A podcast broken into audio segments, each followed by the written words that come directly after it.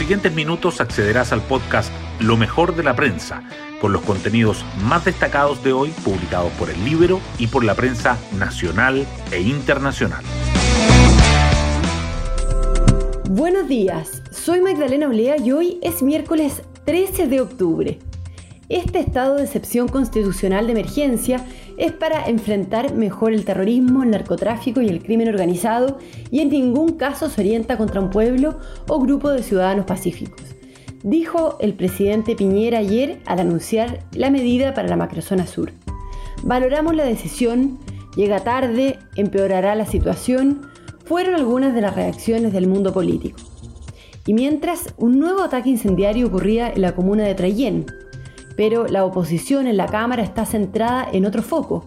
Hoy a las 9 presentarán la acusación constitucional contra el mandatario por los Pandora Papers y estamos recién a miércoles. Las portadas del día. La situación en la macrozona sur se mantiene como la principal protagonista de las primeras planas.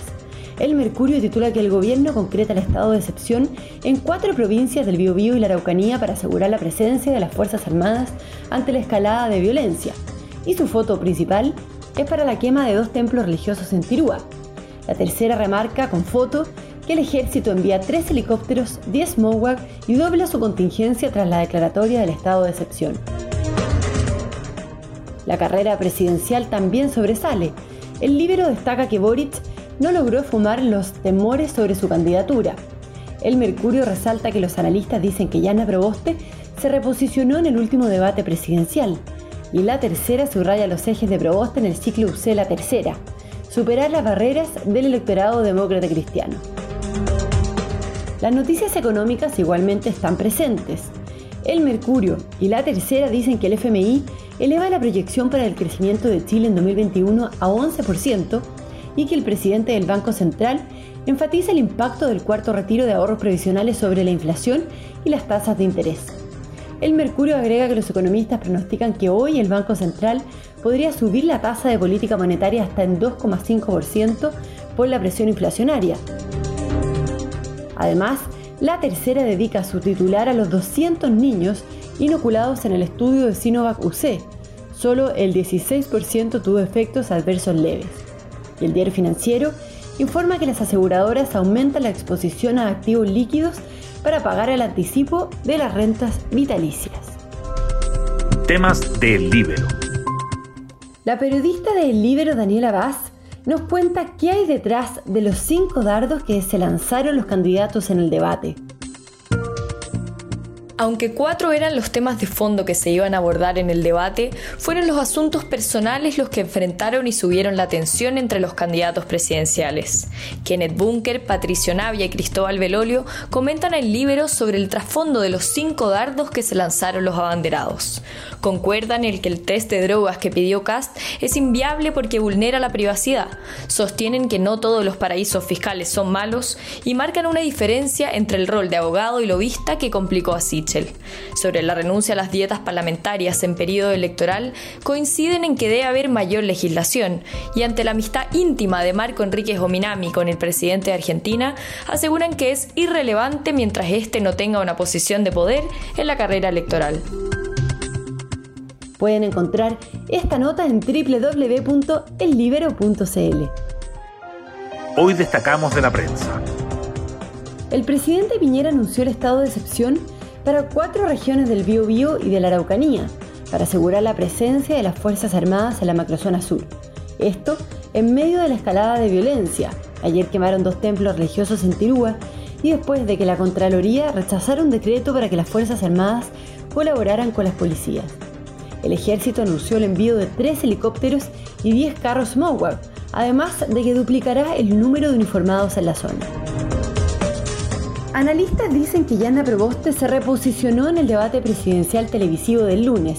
Mauricio Morales, Tomás Duval, Axel Cáliz, Mireya Dávila, Lucía Damert e Isabel Pla entregaron sus impresiones y destacaron el buen desempeño de la senadora demócrata cristiana. Proboste, en tanto, participó ayer en el ciclo presidenciales de la UCE y la tercera, asegurando que puede superar la barrera del votante demócrata cristiano y abordando temas como el trabajo de la Convención Constitucional, las diferencias con Gabriel Boric y la discusión sobre el aborto. El FMI prevé que Chile crecerá 11% y el PIB per cápita superará el nivel pre-pandemia. El Fondo Monetario Internacional, que ayer actualizó sus perspectivas económicas globales, proyectó que Chile liderará el crecimiento de América Latina y será el país de la región que vuelva más rápido a niveles pre-pandemia, aunque espera una fuerte desaceleración en 2022. El PIB per cápita subiría hasta 3.000 dólares en 2021 y superaría los 30.000 dólares en 2025, un año antes de lo previsto en su informe anterior. El presidente del Banco Central, Mario Marcel, expuso ayer ante la Comisión de Constitución del Senado, donde aseguró que el costo de los retiros de ahorros previsionales ya no es una hipótesis, sino un efecto concreto, y agregó que afectarán la evolución de la economía y el bienestar de la población en los próximos años. Por otra parte, el gobierno le puso discusión inmediata al proyecto. Otras noticias. 200 niños han sido inoculados en el estudio Sinovac UC en Chile y solo el 16% ha desarrollado efectos adversos leves. Con las inscripciones aún abiertas, el director del estudio clínico Alexis Carlegis detalla que 200 menores de edad ya han sido inoculados y hasta ahora el perfil de seguridad de la formulación de Coronavac en menores ha demostrado ser alto. El Banco Central subiría hoy hasta 100 puntos base la tasa rectora ante la escalada de inflación. El inesperado IPC de 1,2% en septiembre reforzó la expectativa de que la ente emisora acelere las alzas de la tasa de política monetaria, por lo que los economistas prevén el tipo de interés referencial se ubique entre 2,25 y 2,5% tras la reunión de hoy. La oposición acelera el ingreso de la acusación constitucional contra el presidente Piñera por Dominga. Los diputados opositores anunciaron que el libelo contra el mandatario será presentado esta mañana. El objetivo es que sea posible votarlo tanto en la Cámara como en el Senado antes de la elección presidencial de noviembre. Y nos vamos con el postre del día. Sabemos que nos jugamos la vida contra Venezuela, dice Arturo Vidal. El volante de La Roja destacó la importancia del partido de mañana ante la Vinotinto y resaltó el apoyo recibido en San Carlos de Apoquindo, donde los seleccionados pidieron jugar tras el duelo contra Brasil en el Monumental. Bueno, yo me despido, espero que tengan un muy buen día miércoles y nos volvemos a encontrar mañana en un nuevo podcast, Lo mejor de la prensa.